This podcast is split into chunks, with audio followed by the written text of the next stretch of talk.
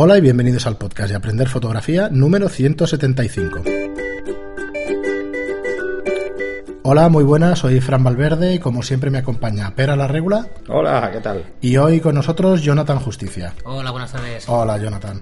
Pues nada, os presento. Eh, Jonathan, eh, así entrando ya, ya estuvo con nosotros. Sí, en, estuvo con programa. nosotros hace, pues igual 50 programas o algo así, en el Sí, 120, hace Era 6 ciento- meses, 8 120 meses, y 120 y algo, ¿no? 121, 120 y algo, sí.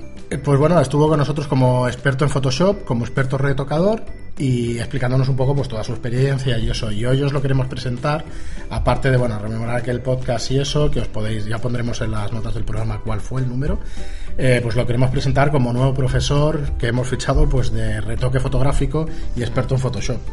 Vale, entonces eh, nos faltaba un poco en esta plataforma que estamos montando, que es nuestra intención, montar una plataforma de aprendizaje de fotografía, pues hoy en día está absolutamente ligada al tema, al tema digital, ¿no? al tema de, de retoque y al tema de una plataforma como Photoshop, Lightroom, Cartoon One y todas estas herramientas que nos permiten pues, ser mejores fotógrafos. ¿no?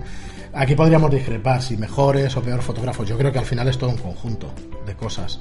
Tanto la toma fotográfica, saber de luz, como Es tener el gusto.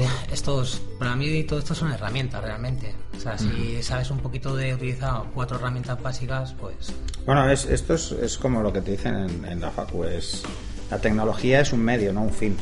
O sea, al final, al final de lo que se trata es, es de meterle alma a las cosas. Al final es eso. ese- lo que cuenta es el resultado realmente al final.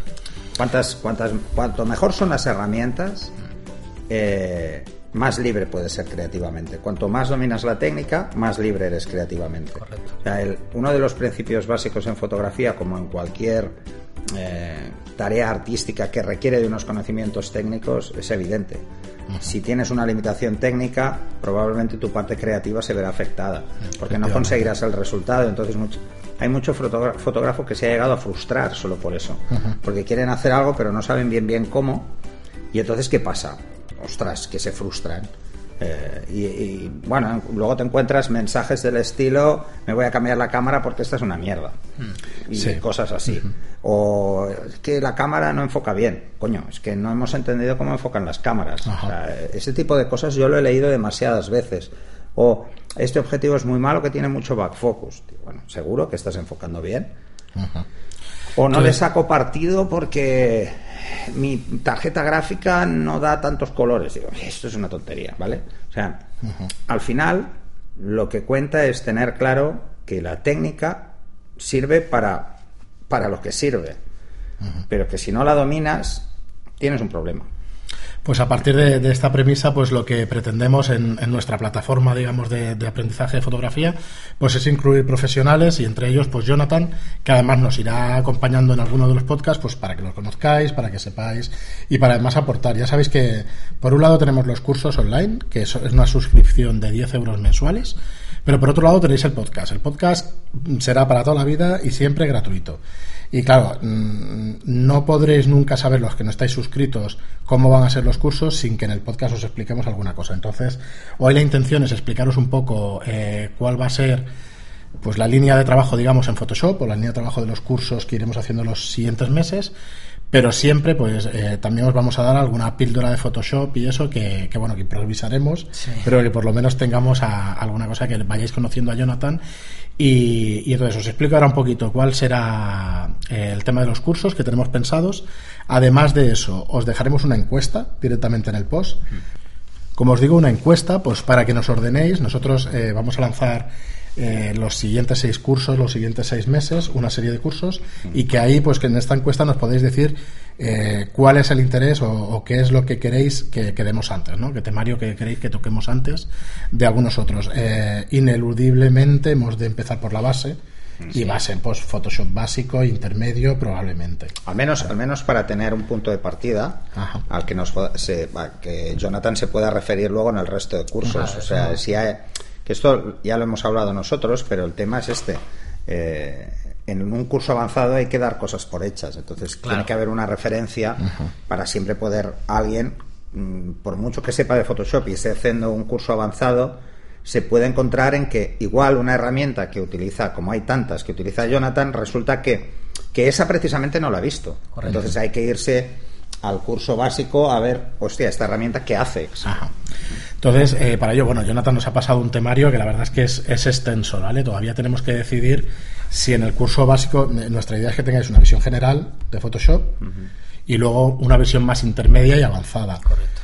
Eh, ¿qué- pero ¿qué quiero decir por eso, por eso o por qué me explico de esta manera? Porque habrá cosas eh, que sean básicas como herramientas y tal que igual son unos extras en algún otro curso y eso. Para no hacer demasiado denso, en nuestro formato de curso son 10 lecciones de cada uno de los cursos de 20 minutos a media hora.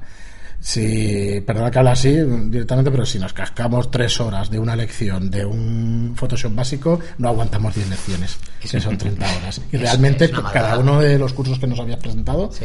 eran de 15-20 horas, ¿no? Comentabas. Sí, 20 horas. Entonces, pues eso. Claro, Hay que reducir 20 horas a. claro, a, a una cosa, pues. Claro, que, que sea entendible, que sea ágil y que sea, bueno, medianamente divertida. Pero claro, eh, teoría sí o sí, pues es ineludible. Mayormente los básicos es para aprender las herramientas básicas, para aprender a raíz de ahí a trabajar todo lo que te echen encima. Ajá. Mayor- mayormente es eso. Entonces, eh, para ir abriendo un poquito boca y que sepáis por dónde va a ir, pues como os digo, el tema de Photoshop básico, intermedio y luego avanzado. ¿Vale? Iremos combinando, según vuestras preferencias con la encuesta esta que os digo, en, por ejemplo, técnicas de efectos, ¿no? Pues eh, nos habías puesto aquí, pues efecto 300, efecto Sin City, efecto Walking Dead, son todos, toda una serie de efectos y eso Sí. que pueden ser atractivos También a la hora de trabajar. Esos efectos Pero además que la, que la gente no se confunda, esto es Photoshop, no, Sí, sí, sí, no está- hablamos del Lightroom que es un preset, no, No, esto no, tiene más tralla. hablando- Estamos hablando de que en cada efecto está incorporado todas las técnicas para conseguir ese efecto. Claro, son- están O sea, empezar a reservar disco duro. Porque os van a salir unos TIFF de, de 2 gigas para arriba. y humo hasta. 2 teras. Sí, y humo por las orejas. Y humo por las orejas. Va a salir un, un TIFF de 2 teras. Sí, luego tenemos eh, algo muy interesante pues para nosotros o para fotografía, por ejemplo, de moda, técnicas especializadas, flujo de trabajo por pasos con técnicas especializadas. Pues técnica de uñas, de labios, de cabellos. maquillaje. Hostia, esto me recuerda una vez una sesión que además me habría sido de puta madre. Sí. Porque la primera vez que haces algo, si no te lo han explicado, vas de culo. Y pierdes mucho tiempo. Y me vino una actriz muy conocida, por cierto, para hacer una campaña de publicidad. Y resulta que la ropa que se había escogido tenía unos tonos crudos y llevaba las uñas rojo, pero rojo pasión. Entonces, claro, no cuadraba nada. Y eran unas uñas que se había dejado una pasta de estas de como Sí, para porcelana, no sé qué. Esas, sí. Pero que una pasta se ve que costaban. Y claro, no le podíamos pintar las uñas. Que es lo que haces normalmente con una modelo. O sea, la modelo no te pongas esas uñas porque te las vamos a machacar en la primera sesión, ¿no? Y claro, ¿qué pasó? Que tuvimos que tuve que retocar las uñas con Photoshop, de- dedo por dedo, Claro. manos y pies, porque además iba con sandalia, y tal, no sé unas qué. cuantas fotos. Y claro, eh, es una campaña de publicidad que si sabes que, que se usan una serie de fotos, no se usan muchas, igual usas 10 fotos, 20 fotos, pero pero, pero multiplica por el número de dedos. Sí, bueno, el número de Pero luego hay otras que son para prensa y son lo mismo, pero tienen menos retoque, Sí. etcétera, ¿no? Ostras. Es que es complicado. Acabé, Es- es acabé que- hasta las narices. Tuve que pedirle ayuda a una amiga. Que, que esto lo dominaba más para que me dijera cómo lo hacía ella. Es que la técnica porque de uñas es me que iba- hay varias técnicas dentro de la técnica de uñas, por ejemplo. Claro, porque cambiarle el color es muy fácil. Cambiar el color, profundidad, darle más. Cambiar el color a saco brillo. es muy fácil, muy fácil. Pero es que no brilla igual una, una uña rosa que una roja, no me jodas. O sea, hay que cambiar el brillo. Y O hay, sea, que, eso, hay que orientar joder. el brillo a cada uña dependiendo de dónde viene, de dónde procede la luz, porque hay que hacer acorde, ¿sabes? Y es, es todo, Sí, si creas toda la uña, Claro, ¿no? tienes que crear toda la uña, pero tienes que crear exactamente Espérate. cada punto de donde llega. Espérate, y luego- mil historias. Igualalas. Sí, claro. y Claro, el igualalas tamaño, la todas. Y claro, bueno, al final lo vas haciendo todas. Haces una hacer- capa de claro. recorte, tal. La rehostia. Y mejor para hacer las uñas te, te hago 12 capas, solamente por hacer uñas. ¿Sabes? Y luego labio. No, no, sí, yo soy el primero que voy a aprender. Sí, de hecho, el primer programa fue así, oye, eh, va a servir para que yo aprenda o reaprenda cosas que, porque, ostras, No, no, no, técnicas- retrato- Hay, técnicas, por eso te digo, 200 capas. la gente puede, puede pensar realmente, y además es una cosa que a mí, bueno, me sigue sorprendiendo, pero pasa, Hmm. eh, puede pensar que esto, bah, esto un tutorial de uñas de Photoshop. Eh, os tengo que decir que yo me los chupé todos. Y sinceramente, un tutorial de 10 minutos no sirve para nada. Porque vas absolutamente perdido. Y en la mayoría de los que he encontrado, por eso también decidimos crear la plataforma de cursos. En la mayoría que los es que encuentras un tutorial, como el de cambio de fondos, que me he llegado a reír con los tutoriales de cambio de fondos, solo sirve para esa foto. Efectivamente. O sea, Es eh, que eh, el dices, problema de- el coño, problema- lo, quieres hacer exactamente lo mismo con otra foto Sí. y no funciona No, el es que tutorial. Ese es el problema de los tutoriales que hay. ¿Por qué? Porque, Porque te enseñan te cómo enseña hacerlo, eso. pero no el por qué. Claro. Y un curso debe explicar el por qué. Bueno, eso lo enlazo con lo que antes os explicaba al principio del podcast, que nosotros es una plataforma para aprender fotografía, no para tener un, un gusto exquisito. Uno cada uno, pues ha de ser mejor o, o peor fotógrafo, pero enseñamos técnica, básicamente. Claro. Vale, entonces. Eso sí que es nuestra voluntad, ¿no? De Además, eh, los que ya han pasado por el curso de Lightroom, Sí, cogí cuatro fotos de una sesión que tenía ahí, porque tampoco quiero eh, eh, hacer ahí, ¡buah! como he visto en algunos tutoriales, que dices, ninguna de las puñeteras fotos son tuyas, macho. O sea, y además son fotos en JPEG de mierda, en la mayoría. ¿Sabes? O sea, no enseña mucho. Sí, O luego- sea, evidentemente hay tutoriales muy buenos en Sí, sí, internet. sí, seguro, seguro. Hay muy buenos. Pero al final, lo que nos ha pasado a nosotros y también un poco, yo creo que a todos los profesionales les ha pasado cuando han querido te- tirar de un buen curso, un buen tutorial por internet, has acabado pagando un americano. Sí. Porque O es que fuera. son los buenos. O sea, y ahora Sí. pues, Es complicado. lo que Ahora estamos yo- buscando es generar una plataforma. Sí, en- de hecho, en- sabéis que yo os lo en digo mucho. castellano, que joder, el La mercado. intención- Hay mucha gente ahí pendiente de tener cosas de, de nivel. Sí, la intención, yo os lo repito mucho porque creo que es la base del tema. Eh, ¿Vosotros hubierais pagado por lo que estamos sí. haciendo Sí, de cursos? sí, no, no, yo por Pues descontado. esta es un poco la filosofía que intentamos llegar. Tú- Otra tú cosa es que nos podáis decir las Yo cosas vengo del químico, yo soy de los primeros, eh, cuando apareció el digital, fui de los primeros en meterse en esta guerra y te lo juro que sufrías. Sí, sufrías un montón porque no había nada. Estamos hablando de versiones de Photoshop pedestrillas, ¿eh? Sí, que iban muy bien para diseñadores y tal, pero no es lo de ahora. CS3, eh, o sea, yo hace 10 años que estoy dedicándome a la fotografía. En 2012 abrí por primera vez el Photoshop y fue a abrir la foto y no sabía qué tenía que hacer. Sí, Todo sí. lo que aprendí ha sido de forma autodidacta prácticamente. Sí, pero claro que hubiera pagado por algo así. Yo ya te digo, Todo la filosofía- de forma... Mira, esto, esto además lo hemos comentado muchas veces. Yo me dediqué, ¿por qué me dediqué al final también a dar talleres? Porque empecé a escribir artículos en el año 2005-2006, artículos sobre fotografía digital. Y empecé a escribir y digo, coño, la gente no tiene base técnica de, de este tema, no. ni de iluminación, ni No, tal. es mucho ¿Por qué decir, tal? No sé qué. poca. O y al final me convencieron, oye, tío, Tienes que dar cursos. tienes que dar, explica esto en un curso, ¿no? Porque al final, eh, vamos a ser claros y sinceros. O sea, esto es así. Personas que sean capaces de forma autodidacta, sin una guía metódica, de formarse, no tampoco hay tanta gente. No. ¿Vale? Porque requiere un cierto orden Claro. y una cierta y entender Es que una que- base y tener una base previa importante, Y al ¿no? menos saber un. Yo lo que siempre digo, empezar por una base, pero también tienes que saber a medio y largo plazo dónde quieres ir a parar. Dónde luego- quieres llegar, y luego, ahí claro, informarte sobre eso. que tú estés en un sitio donde no tienes acceso a la formación presencial, coño, es una putada. Claro, ha Es pasado. una putada porque nosotros lo hemos visto, gente Sí, que sí. venía de, de ciudades a 200, 300, 400 kilómetros de Barcelona o de Madrid a, a un taller porque en su ciudad no habían talleres. Entonces, ese es el otro problema. Entonces, intentar juntar esos dos mundos, ostras, yo creo que esa es la base o al menos la intención, Sí, sí, la de- intención de, es de esa. la plataforma, ¿no? Es decir, te vas a plantear que estás haciendo un curso como si estuvieras allí. Por un lado, y por otro lado, además, vas a poder preguntarle al profe igual. Sí. O sea, Entonces, mira, con respecto a eso, nos preguntaba eh, un futuro, espero, suscriptor y eso, nos preguntaba si se podría ver en iPad o en iPhone o en cualquier teléfono, en cualquier plataforma, Vale. si te suscribes. No, una cosa es la aplicación, que creo estoy que... trabajando en hacer una app Sí, pero para, aparte de eso, para puede- Android y iPhone. Que eso, vamos, a sus pies, señor la regula. Estoy, pensando. Hacer una estoy- así de ya he hecho un par de pruebas con, con generadores más o menos automatizados. pero bueno, eh, ya- pero no- ya veremos. No se necesita tener la aplicación, quiero decir, si tú entras a través del navegador No, puedes entrar móvil, directamente desde tu iPad. Entras ah, desde el iPad y el desde iPhone, tu iPhone y las o desde ver tu. Android, ¿eh? Ajá. Porque yo soy de yo soy de Apple pero con Android. para todo menos para el móvil, que soy Android. Sí, sí. Eh, Es por una cuestión puramente económica, ¿eh? vamos a ser claros. La Lo de pagar mil euros por, un, por el mismo sí. teléfono que tengo en Android, Sí, sí, es así. pago un tercio. O sea, tía. Bueno, pues lo que quería decir es eso, que desde el navegador de cualquier dispositivo que disponga de internet podéis también acceder. Sí, sí, porque al podéis final son acceder. Además, he hecho pruebas. Sí. Eh, pensar que, que la mayoría de, de navegadores, la mayoría de móviles tienen o bien Safari o bien Chrome y los dos cachean muy bien las páginas.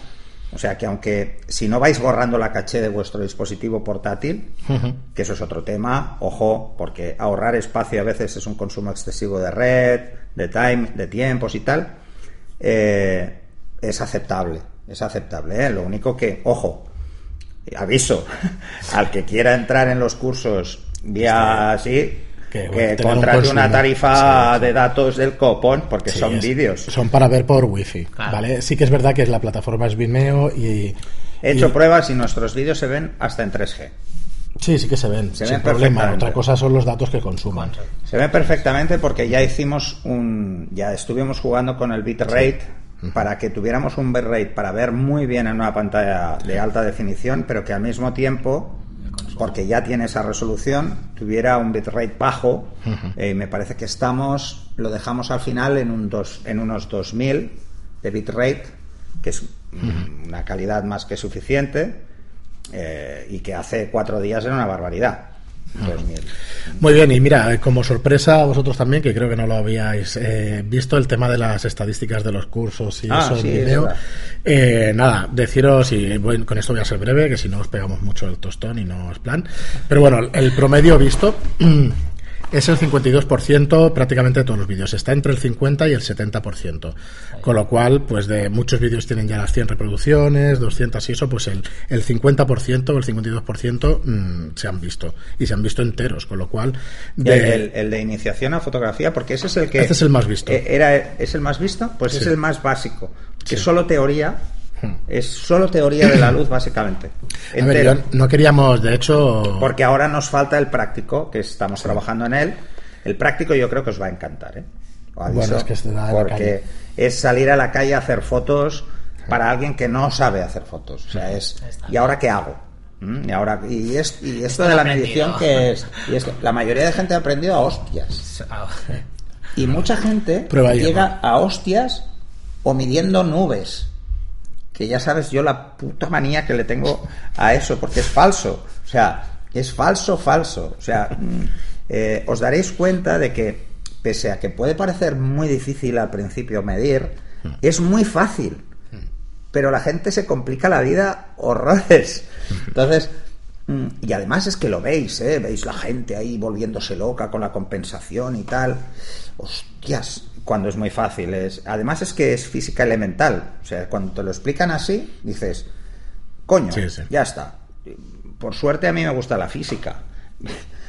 Y entonces eh, lo veo desde una visión que mucha gente puede decir, coño, tú porque lo sabes, coño, por eso te lo explico.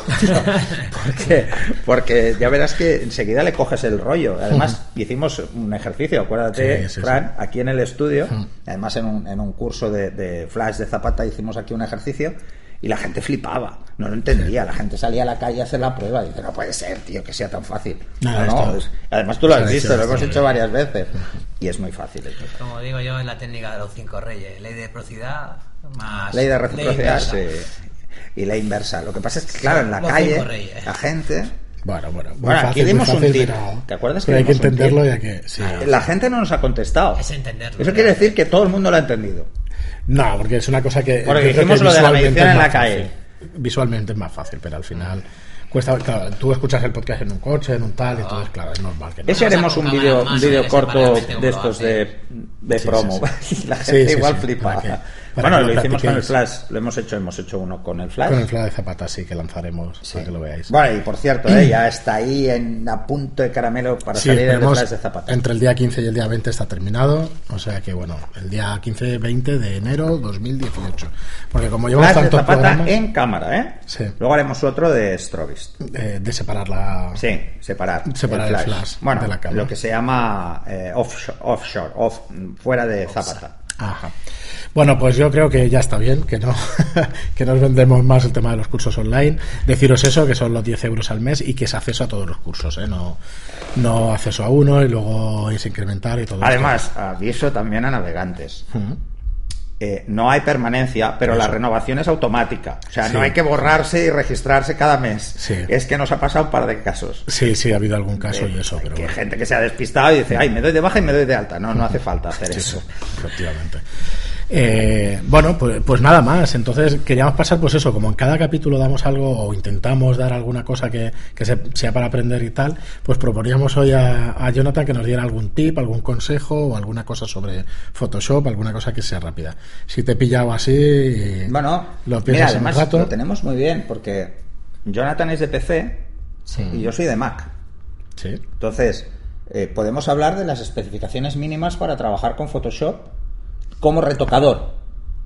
Como retocador, uf, sí. Por eso, sí, porque sí. mucha gente Pues se plantea. Además, creo que había una pregunta relacionada con precisamente el mundo de PC para el Lightroom.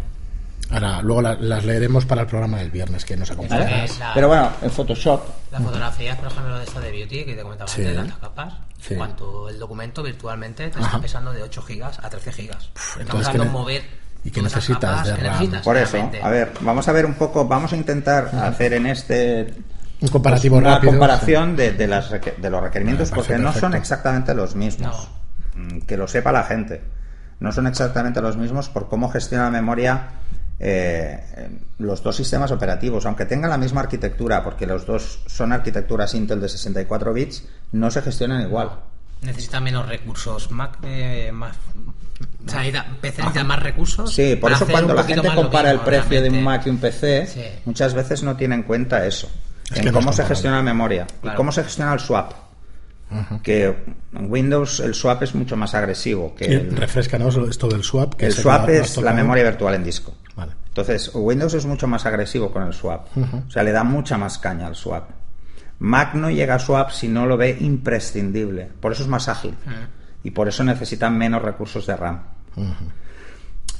¿Pero por qué? Porque el- eh, la multitarea funciona de forma diferente. Es como si cogemos un teléfono Android y un teléfono iPhone. La multitarea funciona totalmente diferente. Sí, no tiene nada que ver. No tiene nada que ver. Entonces, eh, Android es eh, menos exigente en multitarea que, que iPhone. iPhone es al revés, o sea, necesita más tralla, pero también los procesadores que están Sí, montando son más son- son potentes. diferentes. o sea, pensar, pensar en los detalles. Por eso el tema de los consumos también lo gestiona diferente, porque al final la gente se pregunta, ¿quién realmente controla el consumo de, de un móvil? Lo controla el procesador. Sí. Y la recarga también.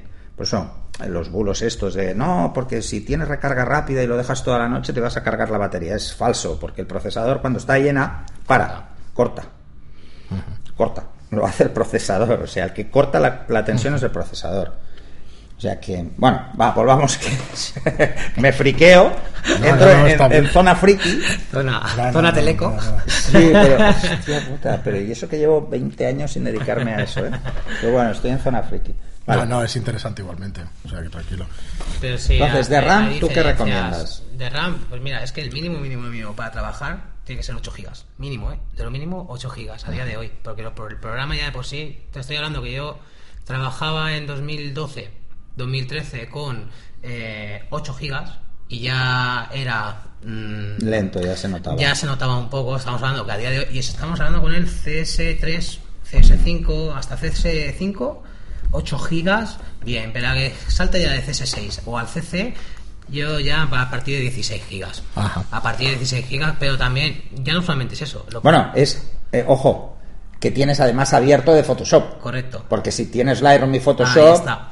Tienes que sumar los Claro, recursos claro, que consumen. Y ya no contemos también los siguientes recursos. Eh, que si tienes el Skype abierto, el Spotify, que si tienes la página web con 20 pen- eh, pestañas abiertas, que si no sé qué. Culpable. Bueno, sí, culpable. por ejemplo, Fran es, Vale. Fran es un clásico. Tiene 40 mínimo pestañas. No, no, hoy no. Sandra, mi Hoy no. mujer. Desde que perdimos aquel programa. Sí, no- Sandra, mi mujer, cuando ves que abre eh, la pantalla, yo me vuelvo loco porque En, abre en- muchas. en Mac como funciona ligeramente diferente, en Mac con 8 GB ya puedes trabajar. Sí, o sea, en Photoshop todo depende- trabajas bien. 8 gigas aquí y. Y trabajas muy Todo bien. depende también de la tarjeta gráfica Sí, que se tenga. esa es otra. Y la Ajá. dedicación de RAM que tenga esa tarjeta gráfica. Porque. Sí, si es VRAM dedicada o no. Claro, porque por ejemplo. O compartida. Si es compartida- Photoshop trabaja mucho con lo que es apertura de pincel, de licuado, y todo eso tira de ahí también mucho. A no ser que tú también dentro de la configuración lo vincules con memoria virtual también en otros discos duros. Bueno, si más- ya de entrada tienes una tarjeta gráfica con OpenGL, Sí, sí, claro, eh, efectivamente. se va a ir todo a VRAM. O Pero- sea, Ok. Y lo suyo sería mínimo de, de dedicada, mínimo, mínimo, 2 gigas dedicada, mínimo. Vale. Porque- Lo que porque pregunto, trabajar- esto que dices de los pinceles, ¿y eso es como el vídeo? En- ¿Renderiza en tiempo real? sí. ¿O de alguna manera? Renderiza en Sí. tiempo real. Sí, sí. Vale. Lo hace OpenGL, de hecho. Claro, entonces necesita... Neces- no, necesita un procesador rápido. Claro. Eh, si tiene memoria, lo que va es a poder gestionar pinceles más grandes. Mm. O sea, donde vais a notar mucha diferencia es cuando tenéis un pincel pequeñito de, de, de 5, de 10 Sí. píxeles. Ahí siempre pinta muy rápido en cualquiera, pero Claro. como metáis uno de 200, 300 y o 1000, 5000. eso que quieres pintar el fondo, 5.000, mete uno de 5.000 Sí, para es ver verdad, que empieza a ir lento, empieza a ir Y- lento y no, no, se engancha.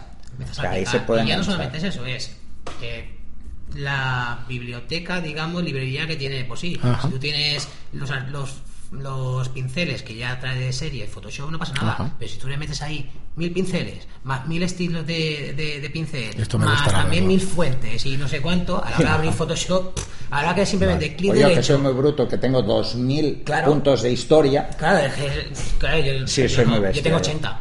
Yo de 80 no bajo, ahí ni subo ni. No, no, no, Bueno, tengo memoria, no, me, me sí. la suda, o sea, me No. importa poco, ¿no? Pero- Entonces, lo meto ahí y a tomar por saco. Claro. Entonces, hay que saber un poco cuándo tiras de RAM y cuándo tiras de VRAM.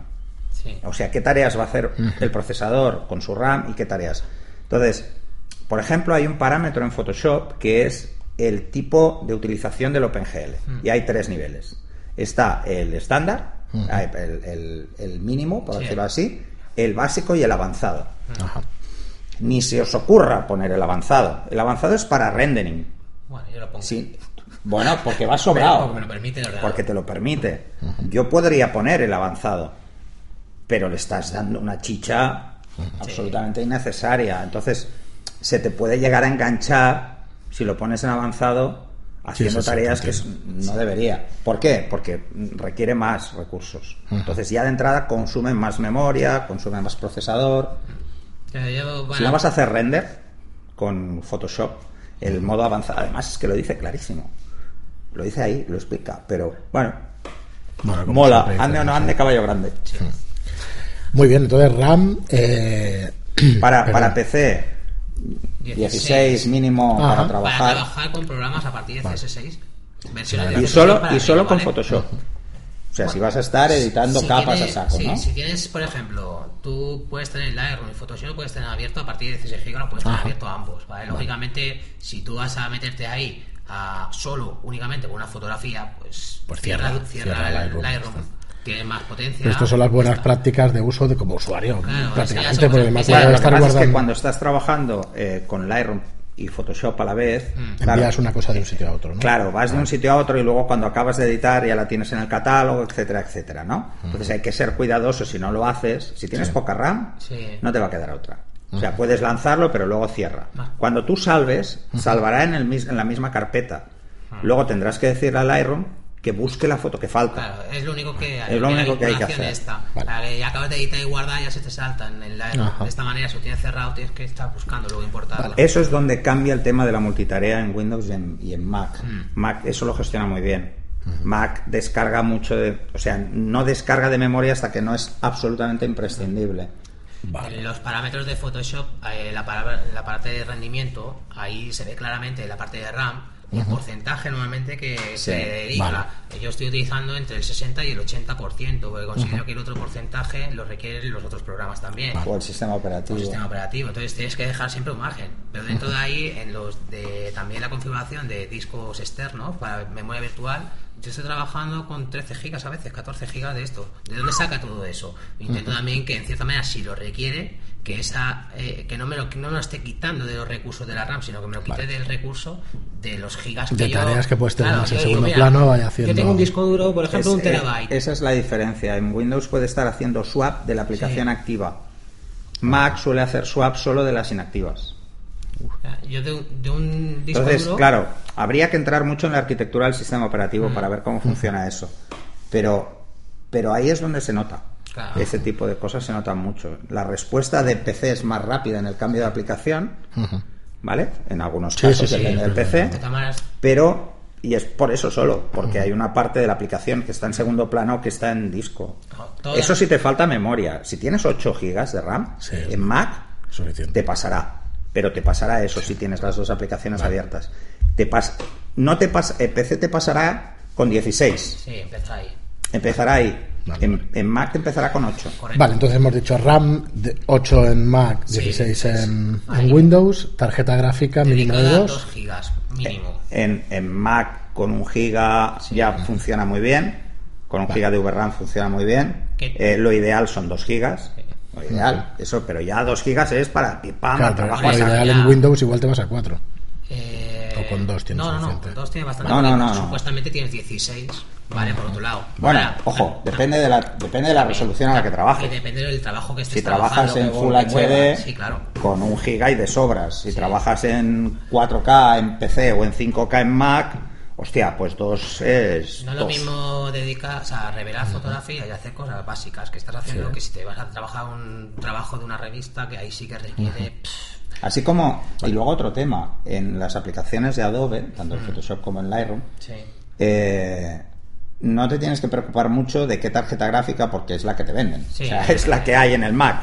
Lo único que lo. Y solo te dan dos opciones, coger una de 2, coger una de 4, coger una de 8 gigas. No hay más opción y eso en el Mac Pro.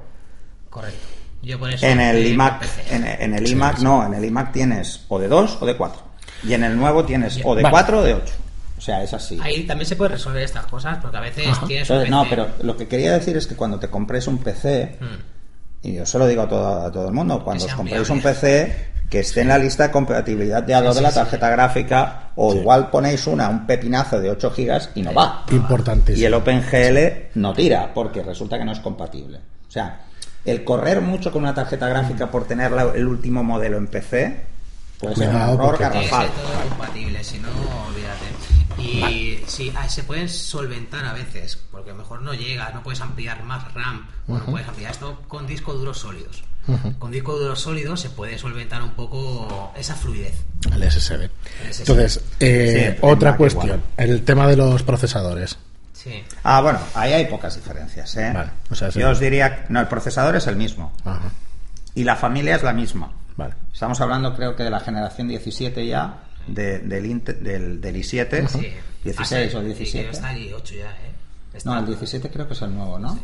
Ah, el sé. 16. Yo empecé con la versión del i7, de los primeros i7, El i7. y Sí, el saqué ahí, i7. la verdad es que hasta el día de hoy... A ver, el Mira. i7 actual está en 4,5 gigahercios, creo. Mm. Eh, más el 4,5. Turbo Boost. Más el tur- sí. Sí, el mío, atrás el mío es la generación algo. 16 y el mío es 4 con el Turbo Boost 4,4. O sea, Más es una menos, barbaridad. Eh, yo, yo que tenía un, un XT, un PC XT con 4,77 megahercios, no gigahercios, 4,77. Estamos hablando de, de que ha subido una barbaridad. Sí, sí, Una barbaridad. Oye, y aunque sea una preocupación. Hablamos ahora de teraflops. Ya, es que no Antes hablábamos de es que gigaflops no ahora de teraflops. Luego Y aunque sea-. Una, perogru- Es que tenemos una, flow. Sí, sí. una perogrullada, el tema de los monitores, ya sé que habrá diferencia a la hora de gestionar el color con el mismo monitor en Mac que en PC, Sí. pero un Mac normalmente ya tenemos un iMac, tenemos un portátil, las pantallas son algo distintas a las que Son diferentes conseguir. las de un portátil a las de un iMac o Ah. un iMac Pro, ¿vale? Son diferentes. En iMac y en iMac Pro son IPS, o sea, llevan un procesador independiente solo para gestionar el color. ¿Y qué hace? En los ¿Calibran el portátiles no, es un La- retina y la punto. tendencia de color que tiene los lo que es la plataforma Windows, ¿vale? La plataforma esta es azulada. Siempre vais a ver la fotografía más azulada. Una vez que se hace la calibración de la Ajá. pantalla, se puede calibrar cualquier monitor con, Sí. con calibradores del mercado, pero una vez que se hace el antes y el después, se ve claramente como los grises se ven azulados, ¿vale? Ajá. Y de la otra manera se ven grises medios, al 18 creo que era, o al 16, no sé en cuánto te lo marca este, pero creo que era 18%. Y te lo deja mm, bastante más cálido los colores.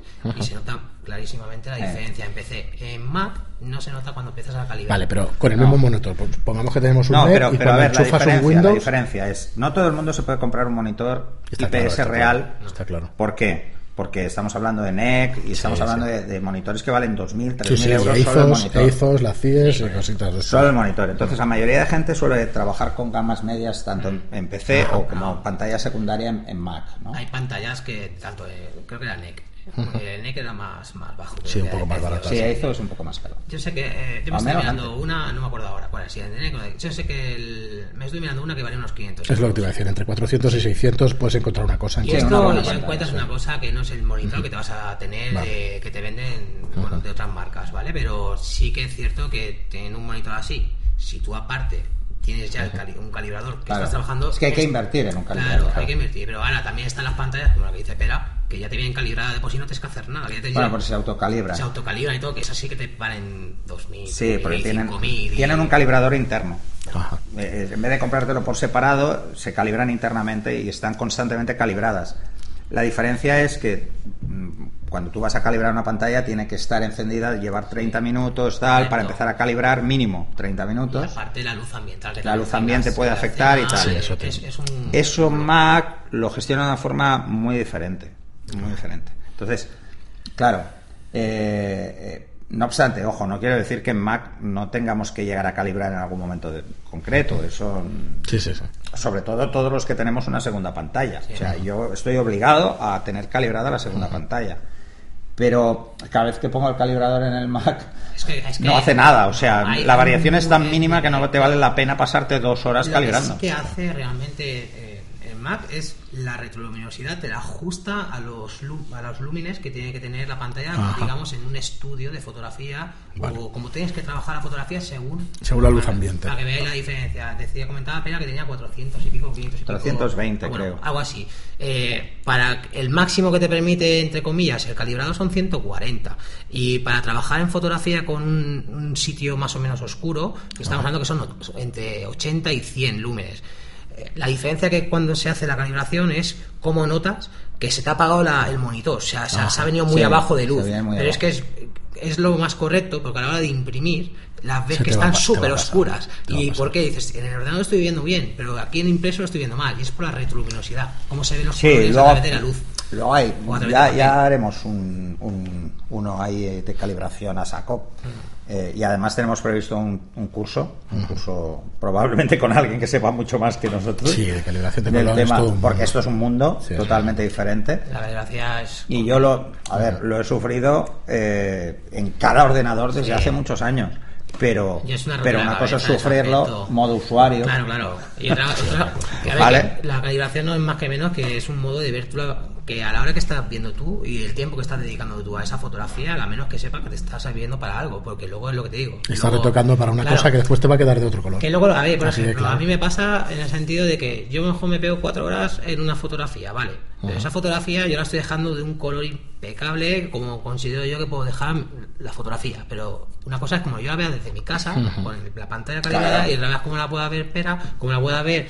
Sí, luego otras otra cosa es llevártela a una yo lora. sí Sí, la la vas a ver verdad, bien. Pero, pero el, el tema es ese. Por eso yo te decía antes, cuando antes fuera de micro, decía, yo el segundo monitor Hmm. lo tengo solo, Ajustado a papel. ajustado a papel, Muchas veces. porque además es un monitor mate, ¿no? Claro.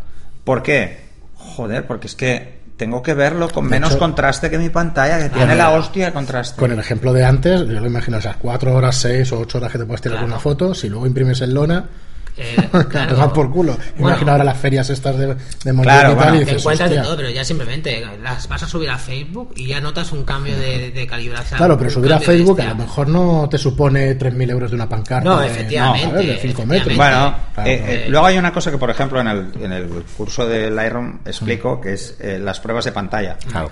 Eh, Lightroom ha incluido todo un módulo que es para pruebas de pantalla para jugar con diferentes perfiles. No tiene ningún sentido jugar con diferentes perfiles si tienes solo una pantalla, porque, porque no te vas a dar cuenta. Además hay una cosa que hay que tener muy clara. Eh, la versión CC 2015... Te ríes, pero me ha pasado unas cuantas veces. Le das ahí y dices, coño, pues si ve igual. Claro, no, pero porque hay que cambiar, hay que cambiar, Claro. Eh, hay que cambiar el perfil de color, pero además en una sola pantalla no vas a ver la diferencia. Además hay que tener en cuenta una cosa. El Lightroom, la versión 2015, que es con la que tenemos el curso, y ahora haremos la 2018. Bueno, la última, sí. ¿Vale? ahora de 2018. Que haremos precisamente solo un add-on de diferencias, porque hay unas cuantas. Una de las cosas que tenía esa versión es que en la pantalla principal, eh, y además lo dice solo en un renglón muy pequeñito en un sitio, yo lo explico en el curso, y yo es que soy muy de leer la letra pequeñita. Que Eh, está sí, no sé. confitura. Sí, me viene con eso. Como yo quería ser médico, pues lo de la letra pequeña. Bueno, y como consultor escribes muchas cosas en letra pequeña. ¿Vale? Entonces, para putear. Entonces, eh, eh, hay que tener claro que la pantalla principal está trabajando en Profoto RGB, pero la secundaria no. No. Y te lo dice. Claro. Y tú puedes tener dos pantallas calibradas en Profoto RGB, pero en la otra no.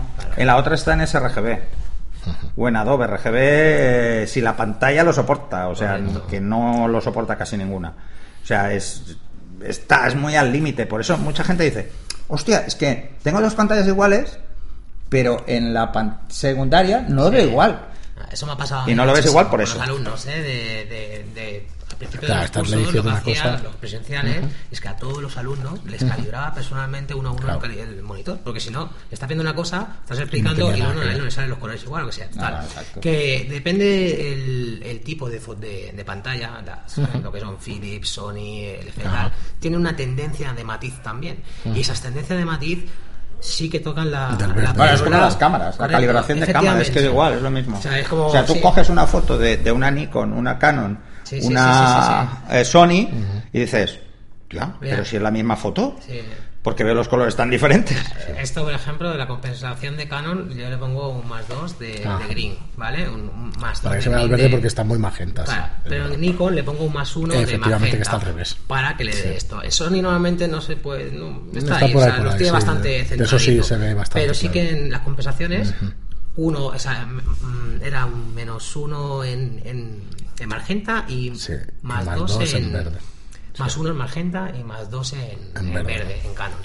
Muy bien, chicos, pues nada, yo creo que lo dejamos aquí, un- una pequeña muestra de, de Va, final, diferencias. como resumen diríamos que en, en PC 16, 16. 16 de RAM, eh, 2 de vídeo. Dos- dos de vídeo En. Mac estaríamos entre 8 y Ocho y 16 16. y entre 1 y 2. Sí.